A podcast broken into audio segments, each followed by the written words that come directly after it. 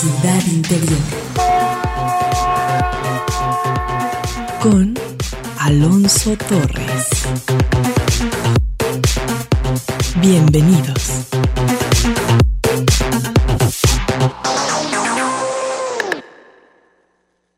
Se veían a lo lejos con aire de salvadores.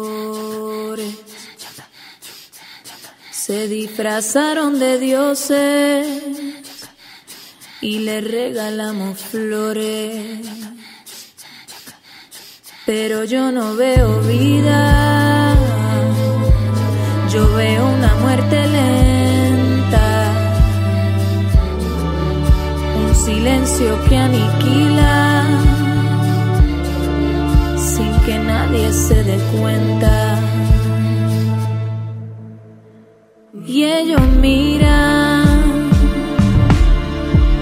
ellos solo miran, esperando ese momento donde nadie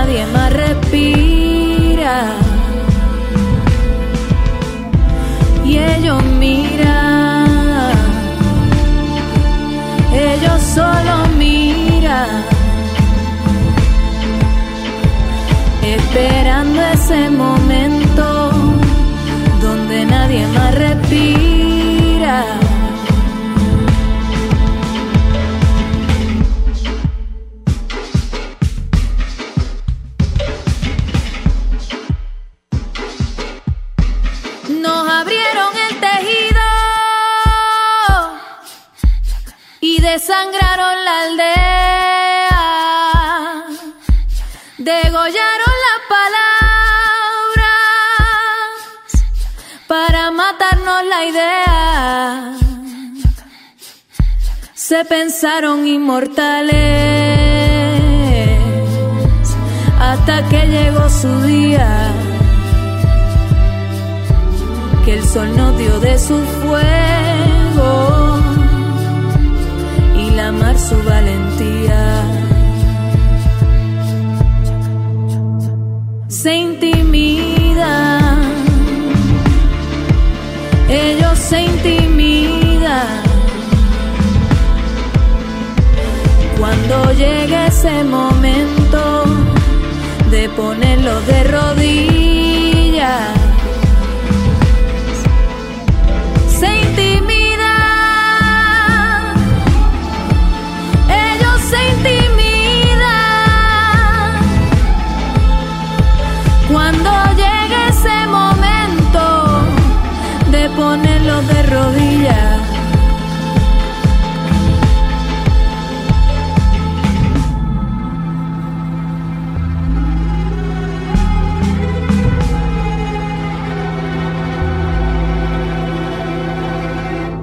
Hoy iniciamos con la voz de Ileana Mercedes Cabra Joglar, mejor conocida como Ile. Es una cantante originaria de Puerto Rico que nos presenta esta canción, Donde nadie más respira, con la cual propone enfrentar a la prepotencia para efectuar un cambio y encarar los problemas en la sociedad actual. Porque tal parece que respirar es sinónimo de vida, pero además de ser una necesidad fundamental, es casi un lujo en la era de la contaminación ambiental y particularmente en el contexto de una pandemia mundial como la del COVID-19. Es invierno, las mañanas son frías, las noches también, pero por la tarde hay un sol intenso y ese cambio de temperatura puede ser un factor que propicia que en esta época se presente un mayor número de casos de personas que presentan alguna enfermedad respiratoria. Te duele la garganta, no puedes respirar bien, en algunos casos te duele el cuerpo completo, hay temperatura y un malestar general que a veces se vuelve realmente incapacitante. Es por eso que hoy hemos preparado un programa especial para brindarte diversas recomendaciones. Acompáñanos. Alonso Torres en el micrófono, Guadalupe Estrella en la producción, Evelyn Ramos en la investigación testimonial y la asistencia de producción, Yaneli Herrera en las redes sociales y José Luis Vázquez en la operación técnica. Te damos la más cordial bienvenida.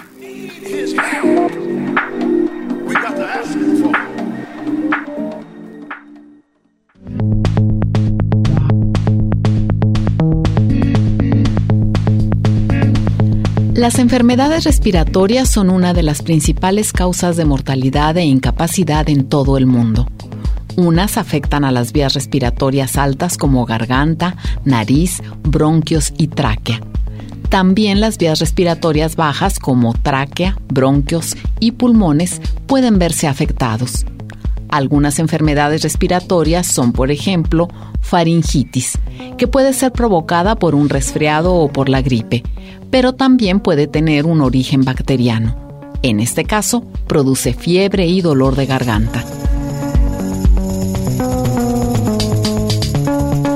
La rinitis es la inflamación de la mucosa nasal y puede tener un origen alérgico, viral o bacteriano. Se caracteriza por provocar picor de nariz, estornudos, congestión y secreción nasal. Bronquitis es una enfermedad que provoca la inflamación de los bronquios y conlleva dificultad para respirar, dolor en el pecho y tos constante. Por su parte, la enfermedad pulmonar obstructiva crónica provoca la inflamación del pulmón y la destrucción de los alveolos pulmonares. Las personas pueden presentar tos, dificultad para respirar y sibilancias.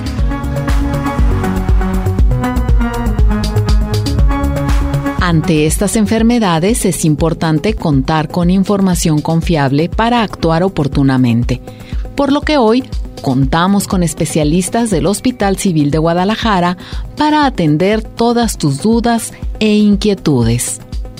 Bienvenidos. Nos da mucho gusto saludar esta mañana al doctor Marco Antonio Morales García, médico especialista en medicina interna, adscrito al Centro de Atención Respiratoria Integral del nuevo Hospital Civil Doctor Juan Menchaca. Me da mucho gusto saludarlo, doctor. Bienvenido al Expreso de las 10. Buen día, gracias por la invitación. Pues esta es una época donde aumentan las enfermedades respiratorias. ¿Lo han observado ustedes en el Hospital Civil? Sí, este, efectivamente la época invernal es una una temporada, una estación donde efectivamente año con año el aumento de las infecciones respiratorias este, infecciosas, eh, sobre todo de origen viral, este, aumentan. Este, y por otro lado, enfermedades ya preexistentes en los pacientes, por crónicas, por ejemplo, rinitis crónica de los pacientes, hablando de asma y de POC, tienden a, descontrolarse en esta, en esta época. ¿Influye de alguna manera los cambios de temperatura de estos momentos? Por ejemplo, las mañanas son muy frías, también las noches, pero a la mitad del día tenemos un sol muy intenso. ¿Estos cambios influyen de alguna manera? ¿Son un factor? Sí, de hecho, pues es este muy evidente que en esta, en esta estación de, invierno, eh, por el, el, clima frío, este, el mismo este, aire seco este, interfiere con nuestras defensas naturales de nuestro cuerpo, que son barreras de defensa que inician en nuestra nariz, donde tenemos este, la producción de moco, este, tenemos cilios, ¿ah? cuyo movimiento y cuya higiene se ve alterada por el clima frío y también por el clima seco y esto pues hace que esas barreras se vean se ven afectadas. Por otro lado, este, evidentemente los virus, también hay virus en esta época invernal que tienden a permanecer más en el medio ambiente. Eh, por el otro lado, pues aumentan, aumentan las infecciones respiratorias de origen viral, que es la principal este, agente, y por el mismo frío también buscamos lugares este, cerrados, lo cual este, por un lado propicia esa transmisión de las infecciones virales, este, menos, menos, por ejemplo, menos ventiladas las áreas, tenemos a, exponernos menos al sol, por ejemplo, por el mismo por el mismo frío. de hecho, este una una de las vitaminas importantes este es la vitamina D, que tiene una producción este su ciclo de metabolismo de, la vitamina D tiene que ver con el sol en la piel, eh, justamente el día de hoy queremos poner a su consideración, doctor, algunos casos que Evelyn ha registrado. Vamos a escuchar el primero de ellos.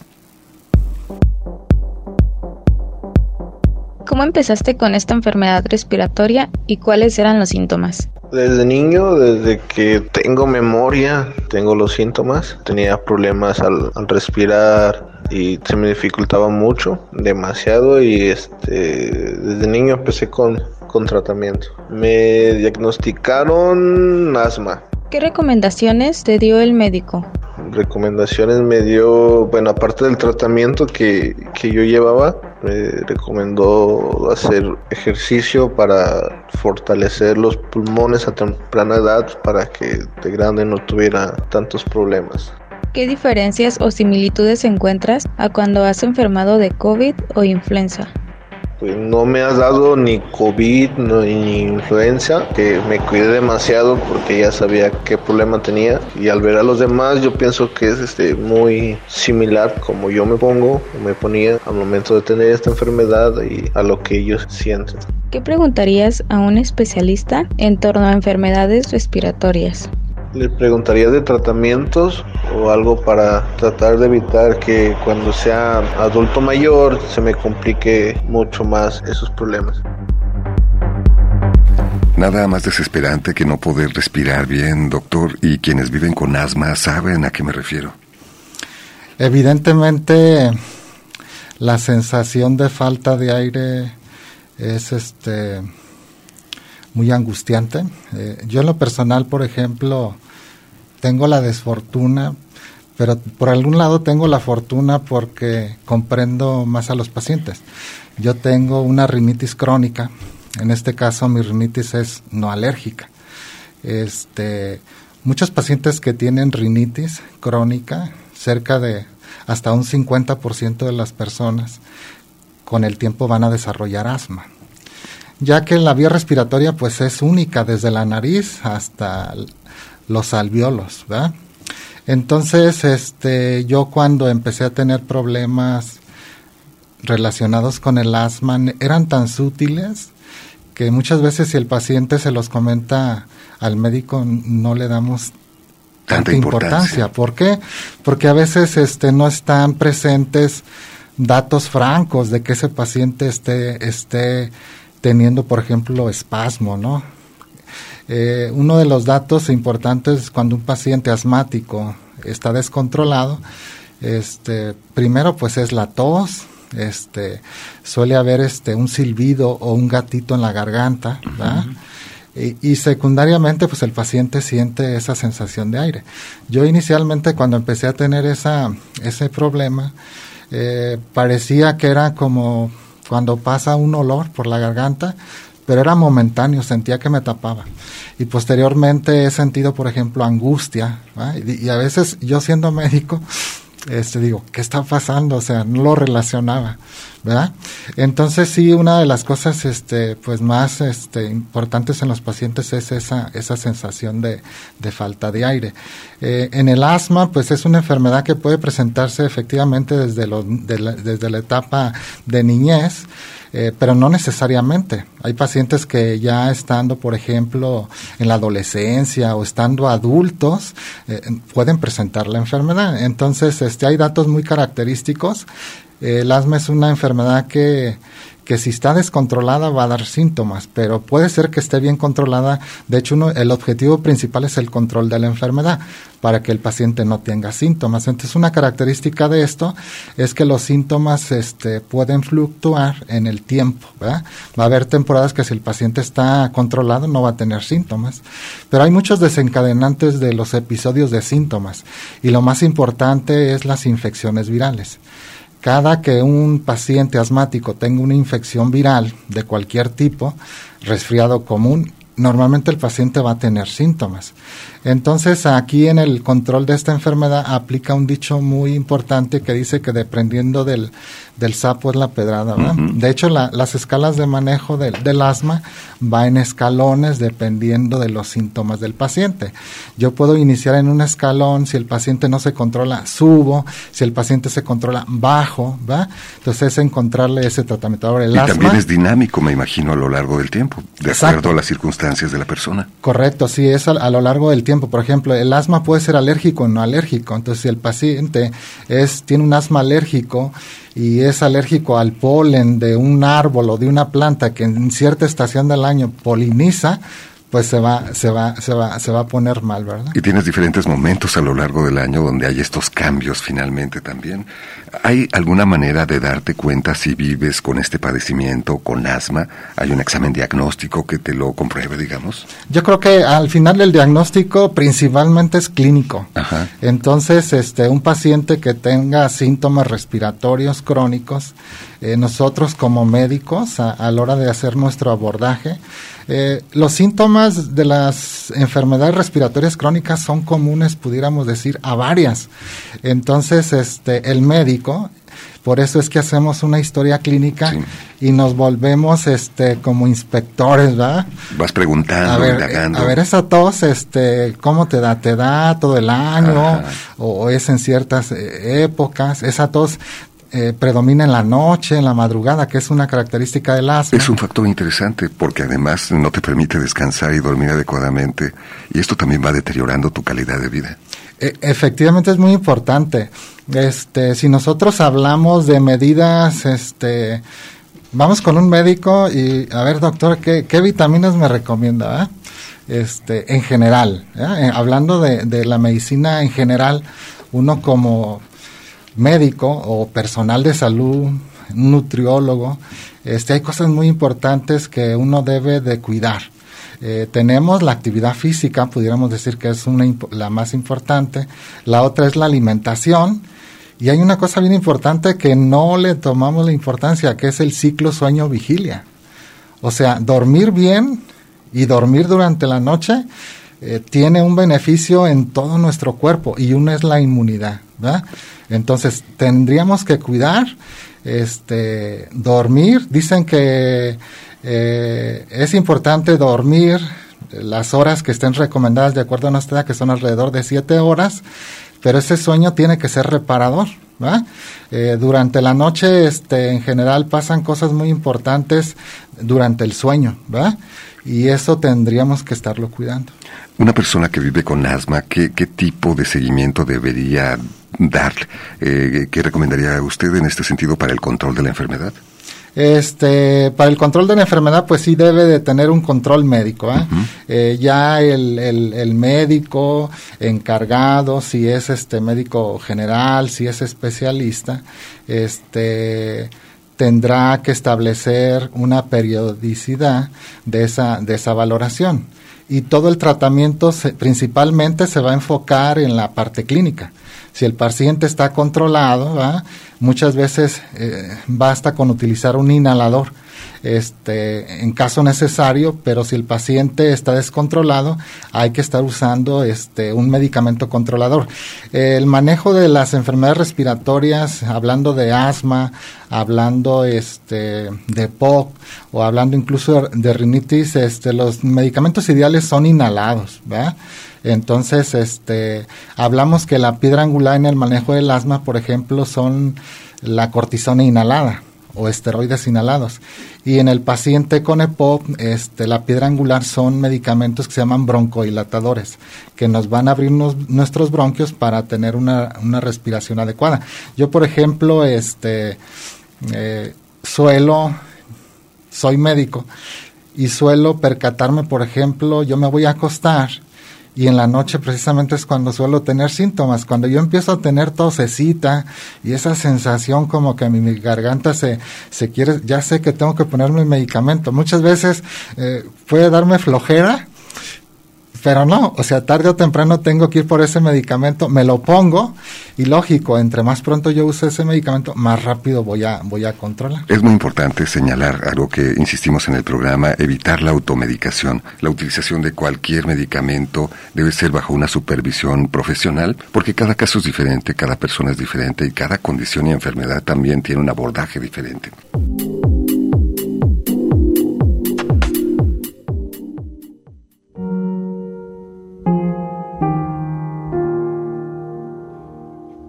No hay memoria tan precisa, tan vívida y evocadora como la que se recupera a través del olfato y va tan unida a las sensaciones que se experimentaron junto al olor.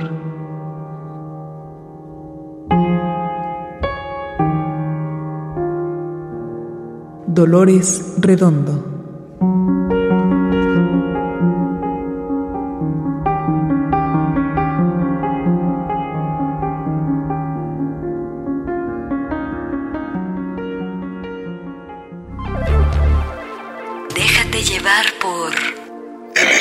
De las 10. Un recorrido por la ciudad interior.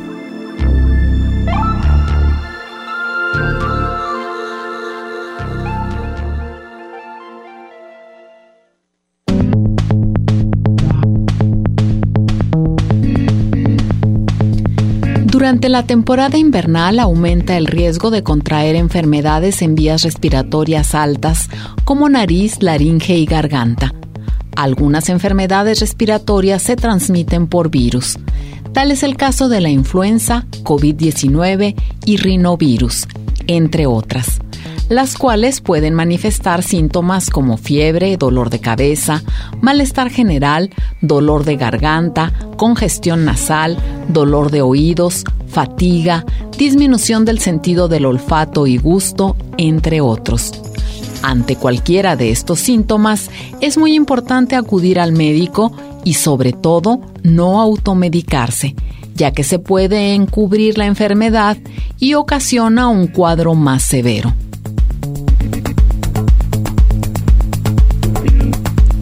Para prevenir enfermedades respiratorias que se transmiten por virus, se recomienda usar cubreboca, especialmente en lugares cerrados o con poca ventilación, higiene de manos, tener tu esquema de vacunación completo, comer frutas y verduras y mantenerte bien hidratado, abrigarte bien y evitar cambios bruscos de temperatura y tener siempre bien ventilada la casa o lugar de trabajo. Hoy estamos conversando con el doctor Marco Antonio Morales García del Centro de Atención Respiratoria Integral en el nuevo Hospital Civil Doctor Juan y Menchaca. Se ha comunicado el Elvira, una de nuestras escuchas, doctor. Le preguntan qué diferencia existe en una enfermedad provocada por virus, una enfermedad respiratoria desde luego, provocada por virus o una enfermedad respiratoria provocada por bacterias. Correcto. Este, normalmente una de las, una de los problemas importantes en época invernal son la presencia de infecciones respiratorias. Se dice que más o menos en los niños, en los adultos, por ejemplo, en el transcurso del año suelen padecer alrededor de tres eventos en promedio, pero los niños puede ser hasta el doble.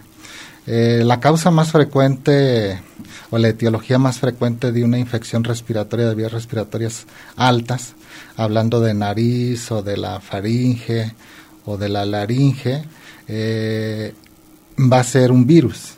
Este, los virus generalmente se van a, manifestar, este, por ejemplo, por este, malestar de la garganta es muy frecuente y posteriormente suelen presentar datos de rinitis aguda, este, moquito y congestión. Eh, son los datos, este, yo creo que, que más importantes. Eh, cuando una persona, por ejemplo, este, eh, si una persona tiene estos síntomas, dolor, ardor, moquito y congestión, generalmente va a ser un virus. Ahora, la característica del moco este, es cristalino. Y normalmente cuando ya existe una infección bacteriana, porque pudiera complicarse en un bajo porcentaje, en una persona normal pudiera complicarse y este, y tener, por ejemplo, un cuadro de sinusitis. Entonces el moquito, la, la característica más importante suele ser el cambio de coloración del moco, sobre todo de color, este, de color amarillo. Son cosas que puedes observar, por ejemplo, en los niños y, estar al pendiente al respecto. Se comunicó también Marta y le pregunta, doctor, ¿cómo identificar si mi hijo tiene asma o solo es una gripe recurrente? Es la pregunta que nos formula. Sí, de hecho, este es un reto, yo creo que a nivel de, a nivel de, de, pediatría, digo, yo generalmente, no generalmente, de hecho yo me dedico a ver este, personas adultas, pero sí, por ejemplo, los niños que suelen este, tener este, infecciones respiratorias más frecuentes y sobre todo de origen viral, eh, hay algunos virus que incluso cursan con bronquiolitis. De hecho, eh, después de la pandemia, el año pasado en algunos países, eh, en, temporada de invierno fue eh, ha sido un problema porque los pacientes han ingresado con bronquiolitis este, y han estado saturando, por ejemplo, áreas de urgencia. Y la bronquiolitis este, pues, suele iniciar con un cuadro viral de vías respiratorias altas y en algunos pacientes suele complicarse con bronquiolitis y se manifiesta como si fuera asma. Entonces, este, por ejemplo, si estos cuadros suelen, de hecho, este, a nivel de pediatría ya se tienen este, como ciertos este, algoritmos de diagnóstico donde si el paciente, por ejemplo, esos cuadros tienden a repetir en el tiempo, pues ya empiezas a pensar que el paciente pudiera tener este asma. De hecho, muchas veces, pues esos pacientes tienen que seguir este, en el tiempo, ¿ah? Entre más, más grandes. Ahora, hay datos este, que pueden este, orientar, por ejemplo, hablando del problema de alergia o que también se llama atopia, hablando de la rinitis, hablando del, del asma, este, generalmente hay un fondo este, genético. Generalmente nosotros una pregunta que hacemos en la, en la edad adulta, por ejemplo, eh, cuando un paciente sospechamos asma, es si o rinitis si tiene familiares y sus papás y sus tíos y sus abuelos, ¿verdad? Incluso. Es raro, es raro el paciente que, que debuta con alguna infección, perdón, con algún problema de alergia, bien sea de la nariz o del asma. Hablamos que si la alergia afecta a la nariz se llama rinitis alérgica y si afecta a los bronquios se llama asma, ¿eh? es un mismo, es un mismo problema. Entonces, eh, generalmente cuando la mayoría de los pacientes va a atender ese, ese fondo o ese antecedente genético. Tengo otra pregunta antes del corte que nos ha hecho llegar Irma. Tengo 70 años, soy asmática, nos dice desde los 5 años. Algunos doctores me diagnosticaron alergia. Actualmente con medicina de la presión me salieron manchas en la cara. Fui a un doctor y me dijo que tiene que tengo mala circulación y me pregunto si esto puede tener alguna relación con el asma que he vivido crónicamente. Es la pregunta que nos formula. Sí, este el, el problema de, de alergias como yo comentaba, este, de hecho hay una, una situación que se llama marcha atópica o marcha alérgica, donde de niño en ocasiones solemos presentar dermatitis atópica o problemas de la piel Posteriormente el paciente empieza a tener conjuntivitis o rinitis alérgica y con el tiempo se convierte en asma. Este, los pacientes que son alérgicos eh, o que son, por ejemplo, que tienen rinitis, que son tienen asma, en ocasiones suelen tener también problemas de la piel, sobre todo urticaria.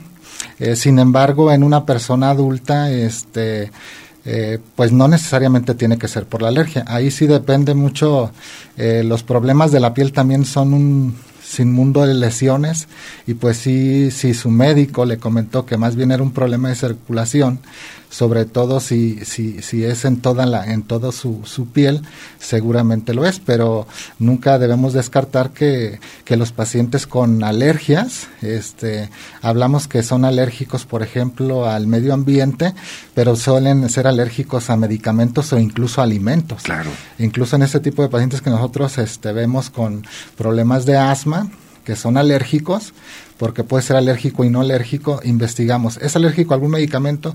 ¿Es alérgico a algún alimento? Y suele haber ese trasfondo que a veces no le damos mucha importancia, sobre todo a los alimentos. Incluso que la persona no se ha dado cuenta, ¿no? Y entonces le preguntas, ¿eso que le ocurre se asocia a la ingesta de tal o cual alimento o bebida? Y entonces van apareciendo estos datos. Exacto, toda, hay, hay enfermedades, este, digo, desafortunadamente o afortunadamente eh, suelo eh, entender esas situaciones por las enfermedades que, que, uno padece. Yo, por ejemplo, tengo un problema reumatológico y en el transcurso de los años, de 20 años, este, me he dado cuenta que, por ejemplo, hay frutas que me afectan, ¿verdad?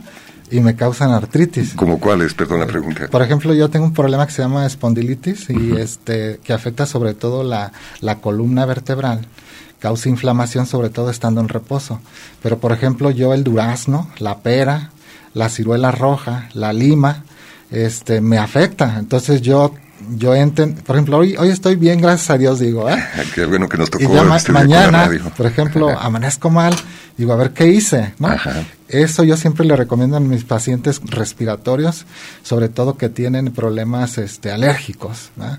Sabemos que el EPOC está relacionado bien, bien por un daño de generalmente por el cigarro o algún otro factor de exposición, el EPOC. Sí. Pero el asma, este, pues puede haber muchos desencadenantes a lo que el paciente suele pueda ser alérgico y sí necesita tener mucho cuidado. Claro, además día estamos día, expuestos a tal cantidad exacto. de sustancias en la actualidad que es a veces difícil identificar cuál de ellas. Sí. Día con día tiene que estar viendo, bueno, va a vivir con ese problema. Entonces sí necesitamos ser como muy cuidadosos, a ver qué, hoy estoy bien, gracias a Dios, mañana, a ver qué pasó.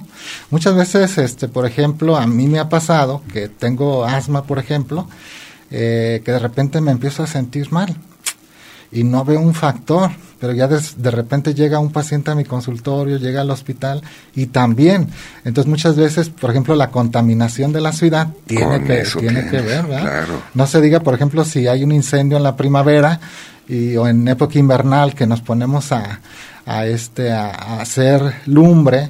Por ejemplo, yo, por ejemplo, si estoy en la casa y me junto y hago una carne asada, el humo efectivamente en la noche voy a tener problemas. Entonces, sí, sí el paciente tiene que ir identificando todos esos datos que le pueden ayudar al final a controlar su enfermedad. Claro, una vez que los conoces puedes ajustar tu estilo de vida.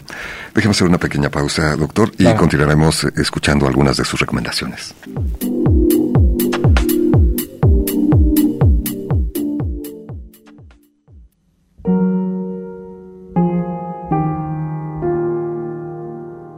A veces pienso que dejé de oler y que ya no tengo desarrollado tan bien el olfato.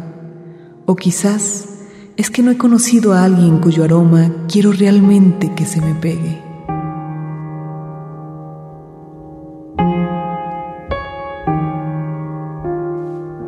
Alberto Fuguet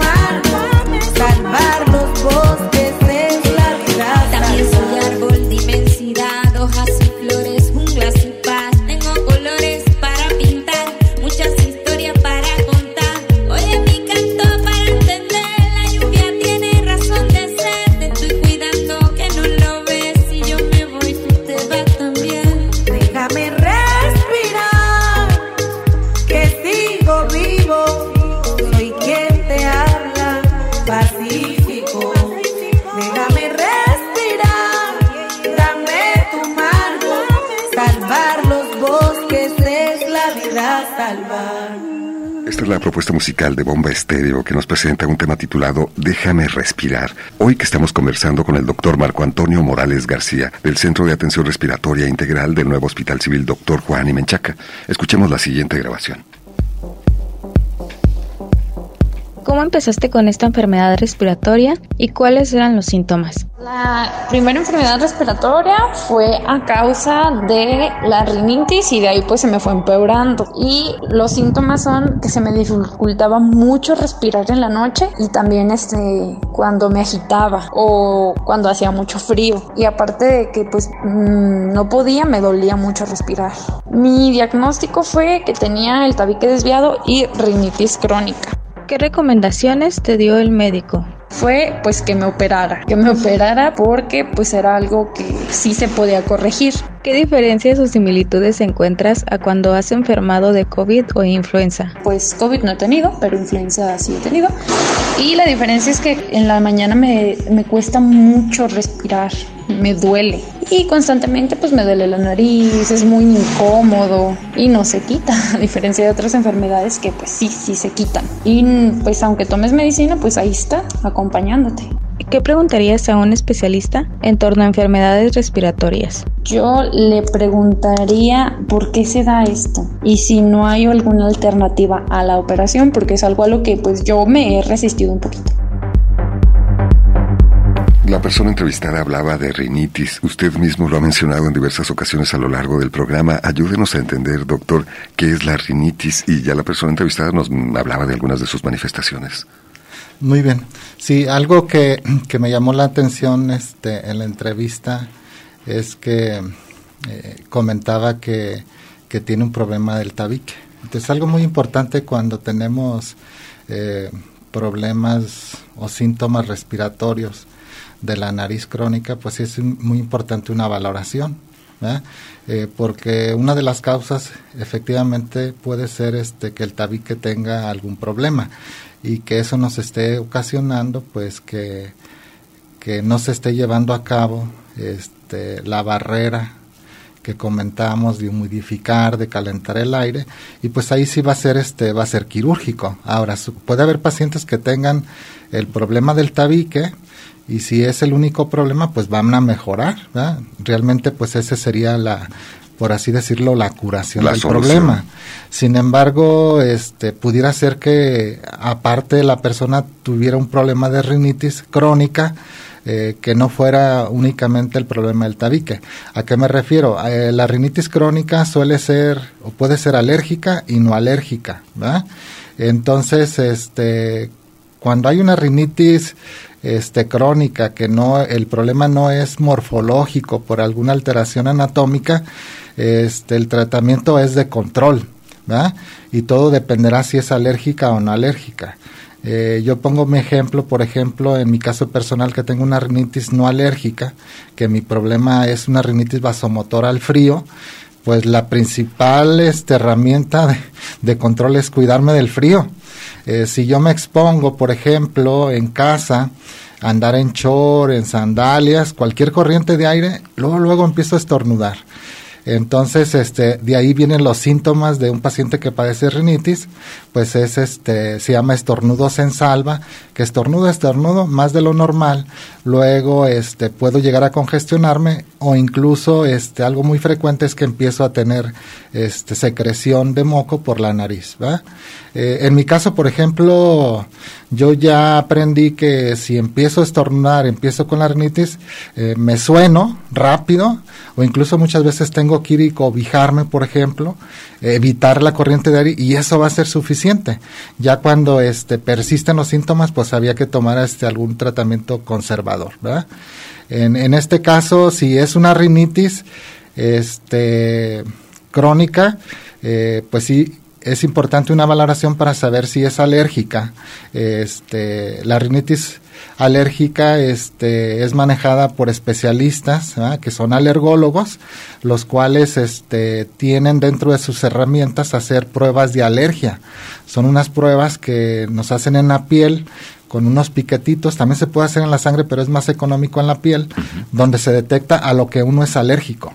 Y ellos hacen una vacuna con eso a lo que yo soy alérgico, ¿para qué? Para este que poco a poco el cuerpo vaya tolerando. vaya tolerando esos alergenos, incluso este Eh, hay, hay, por ejemplo, este, situaciones en que pudiera llegar a ser curativo, ¿va? Pudiera llegar a ser curativo. Mire, tengo algunas preguntas. Por ejemplo, Gerardo nos dice, ¿la exposición constante a olores desagradables o tóxicos puede producir rinitis? Eh, si es así, ¿cómo se puede tratar? Es la pregunta que nos formula. Sí, este, hablando de la rinitis este, crónica, hay muchos desencadenantes, así por ejemplo en, el asma, y hablamos de los desencadenantes y muchas veces no la causa, por ejemplo, el frío o los cambios de temperatura. Ah, suele haber personas que dicen, no, a mí me hace mal el, el calor, ¿no? Pero generalmente es lo fresco, el polvo, este, y en este caso los olores fuertes. Habrá personas que tienen rinitis cuando se exponen a algún, algún tóxico y puede ser un problema incluso ocupacional, ¿verdad? Claro, sí. Ahí pues ese, contacto con solventes, asbesto, en fin. Ahí es cuidarse, ¿verdad? Cuidarse, pues ahí este, en, muchos, en muchas empresas pues es, tienen mascarillas especiales, sobre todo cuando se manejan polvos o, o algún tóxico, este, o de plano eh, evitarlo, por ejemplo. Incluso en tu casa, ¿no? Al utilizar algún detergente o algún producto para la limpieza. Sí, las personas que, que, tienen rinitis crónica, eh, por eso digo que es muy importante pensar, entender en, en su enfermedad y de, identificar qué, qué desencadenantes este, van a causar los síntomas. Y pues sí, hay que, tienen que evitar, por ejemplo, de detergentes, este, olores fuertes, el cloro, por ejemplo, o cubrirse muy bien. Hay personas que a sabiendas de que tienen estos problemas, pues a veces eh, para limpiar los baños le ponen mm, cosas que a veces no son recomendadas y generan ciertos vapores. Exacto. Entonces son pacientes que en ocasiones llegan ya no solamente con la rinitis, sino con problemas de que les falta el aire a, a urgencias, por ejemplo. Claro, parece algo muy simple, pero pueden llegar a ser productos potencialmente peligrosos. Eh, se comunicó José Anaya, otro de nuestros escuchas, le mandamos saludos. Dice, ¿por qué los gatos me dan alergia? Empiezo con mucho moco y termino con broncoespasmo. Es la experiencia que nos comparte. Sí, efectivamente, pues tiene, tiene, él ya lo identificó cuál es el problema. Este, eh, ahí lo principal pues es retirarse, retirarse de los gatos. O sea, tiene un problema de rinitis alérgica al gato. Este, y una, una de las recomendaciones principales de, del, del alergolo pues va a ser eh, eliminar esta parte. Eh, yo decía que los pacientes con rinitis, la rinitis alérgica o el problema de alergia o de atopia suele afectar desde la nariz incluso hasta los bronquios. Entonces, por ejemplo, él refiere que cuando se expone al gato incluso tiene problemas respiratorios. Este, un gran porcentaje eh, decía de los pacientes que tienen rinitis, 50 o hasta 80% con el tiempo van a manifestar asma. Y esto que él está presentando se, son datos de asma. El asma, el paciente asmático tiene una característica de sus vías respiratorias que se llama hiperreactividad bronquial. La hiperreactividad bronquial es una respuesta exagerada de la vía respiratoria a un estímulo y se cierra. Por ejemplo, si él se expone, es alérgico al gato, se expone, sus bronquios se van a cerrar y eso va a causar pues que no tenga una ventilación adecuada y que tenga esa sensación de, de falta de aire. Pues hay que tomar en cuenta estas recomendaciones. Vamos a la pausa y continuamos.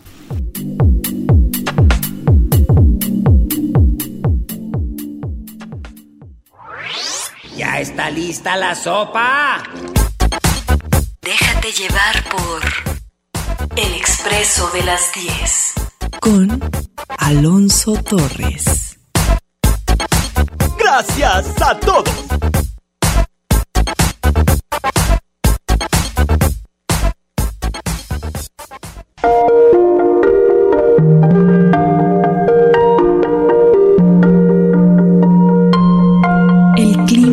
Respiración era el mismo de la voz, y su piel exhalaba un hálito tenue que solo podía ser el olor propio de su belleza.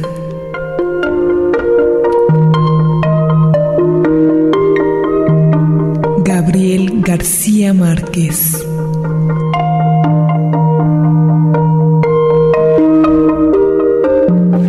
Estamos conversando con el doctor Marco Antonio Morales García del Centro de Atención Respiratoria Integral del Nuevo Hospital Civil Doctor Juan y Menchaca. Y se ha comunicado uno de nuestros radioescuchas, doctor. Se trata de Daniel. Él nos comenta que tiene 54 años, padezco rinitis alérgica y hace cuatro años comencé a manifestar crisis asmática.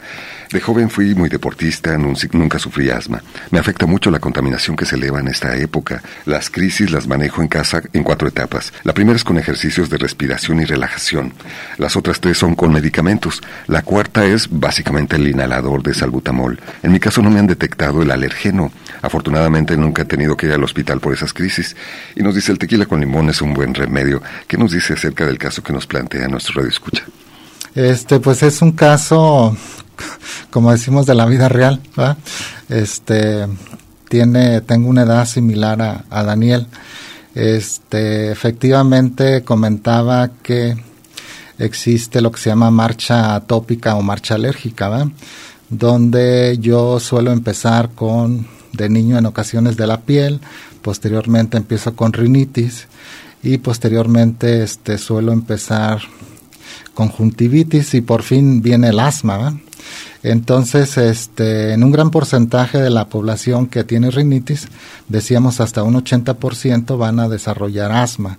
Algo muy importante, pues sí, es identificar si esta rinitis o incluso el asma es alérgico o no alérgico, Si no le han identificado, si ya lo, si ya lo revisó este, un alergólogo por ejemplo, y le dijo, no es alérgico, es, seguramente no es alérgico, porque ambos grupos de pacientes alérgicos y no alérgicos, por ejemplo, en mi caso tengo un problema de hernitis no alérgica y también desarrollé asma, este, en este caso mi problema es este, el, frío. Eh, es importante comentar que hay muchos desencadenantes de los síntomas, sobre todo el paciente que es asmático. El paciente que es asmático, este, si se, la causa más, más frecuente de descontrol eh, para que empiece a tener síntomas, pues son las infecciones este, virales. Entonces siempre será importante en un paciente, cada que tenga una infección viral, pues estar al pendiente de sus síntomas respiratorios, del asma. Si empieza a tener, por ejemplo, silbidito en el pecho, falta de aire, pues es utilizar su medicamento inhalado y tratarse su, su infección. En este caso, si es viral, generalmente el manejo es este sintomático y así es bacteriano, pues hay que agregar algún, algún antibiótico. Pero, por ejemplo, ejemplo, está eh, el medio ambiente, el, clima frío, el polvo, la contaminación, eh, los olores fuertes, incluso la parte emocional. Hay personas que son asmáticas y tienen un problema emocional y van a tener síntomas. Ese es el desencadenante. Es el desencadenante. No la causa, porque en mi caso, por ejemplo, yo tengo una rinitis y un asma que no son alérgicos, pero me desencadena, por ejemplo, este, una infección, este, el humo, ¿eh? un olor fuerte. El frío, no se diga, El frío o no se diga una, una infección respiratoria. Platique al público su estrategia ante el frío. Eh, la estrategia, por ejemplo, si yo sé que soy en esta época de, invernal, pues sí tenemos que cuidarnos mucho del frío, sobre todo de las corrientes de aire. Si sales temprano por la mañana, por, por ejemplo. yo, yo en mi caso, este, casi todo el año, lamentablemente tengo que utilizar este ropa abajo de mi ropa normal, ropa que sea como calentón, este para cuidar esa, como ropa térmica ropa térmica exacto. En este momento por ejemplo este abajo de mi filipina pues traigo dos este dos playeras de manga larga. Este abajo de mi de mi pantalón pues traigo también este una ropa un calentón y, tengo que ir cuidando en el transcurso del año, tengo que irme, que irme conociendo y cuidar esa parte. Por eso lo importante de asumir la enfermedad primero para poder eh, eh, establecer un estilo de vida acorde a esa circunstancia. esa Correcto, es, es como aquel el que es diabético, pues tiene que entender que es diabético y de ahí eh, tiene que entender que tiene que hacer un cambio en su vida. Todas las enfermedades son así. En mi caso, por ejemplo, pues sí tienes que entender primero aceptar y aprender a, a vivir con eso, porque el control el control este del medio ambiente, de lo que desencadena esa, esos, esa enfermedad, pues es lo más importante. No todo tiene que ver con el uso de medicamentos. Cuando es necesario, el apego al tratamiento es fundamental, pero también tú debes ayudarle a tu cuerpo con un estilo de vida. Se comunicó a Susana, doctor, y nos dice, tengo eh, un niño de siete años, es mi hijo, con rinitis alérgica. El pediatra no me ha dado la indicación de hacerle la prueba de las alergias. ¿Qué tan importante es hacerla y cuándo? Tomando en cuenta que se trata de un niño de siete años. Sí, este, bueno, en, en este caso, este, todo, todo también va a depender de, del, del control de la enfermedad. Este, normalmente las guías de manejo de la rinitis, sobre todo en los adultos, es, por ejemplo, yo, yo inicio un manejo sintomático este, de control de la enfermedad, donde también la rinitis, por ejemplo, la rinitis alérgica, la piedra angular es el manejo también de cortisona local en la nariz este, puede auxiliarme de algunos medicamentos como, como, antihistamínicos y si el paciente mejora es probable que no requiera este, eh, algunas pruebas o incluso este, vacunas que se llama inmunoterapia. Entonces generalmente cuando ya hacen las pruebas es porque seguramente el paciente no está bien controlado y tú este, requieres de apoyo de la inmunoterapia, por ejemplo. Doctor, muchísimas gracias por venir al programa y brindar estas recomendaciones con las personas que nos escuchan en todo el estado de Jalisco a través de nuestras ocho emisoras. Es el doctor Marco Antonio Morales García del Centro de Atención Respiratoria Integral en el nuevo Hospital Civil Doctor Juan y Menchaca. Gracias por acompañarnos el día de hoy. Gracias por la invitación y, quedamos ahí a sus órdenes. Y a todos ustedes, gracias. Quédense aquí en Radio Universidad de Guadalajara. Te he dejado en el las pinturas y una historia en blanco.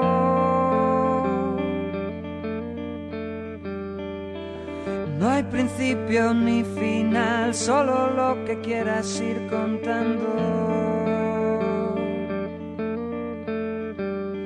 Y al respirar, intenta ser quien ponga el aire, que al inhalar te traiga el mundo de esta parte.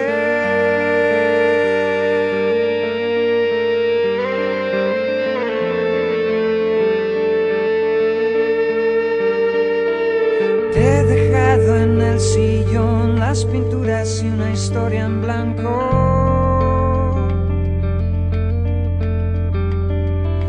Yo me marcho a otro lugar, puede que el viaje sea largo.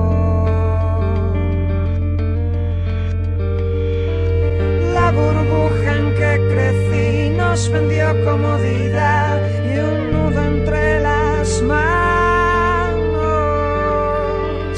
Yo escogí la ambigüedad, tú el fantasma y lo real, todo en el mismo barco.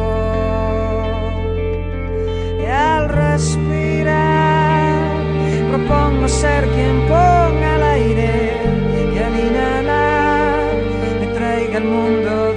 esta parte y respirar. Tan fuerte que se rompa el aire, aunque esta vez si no respiro es por no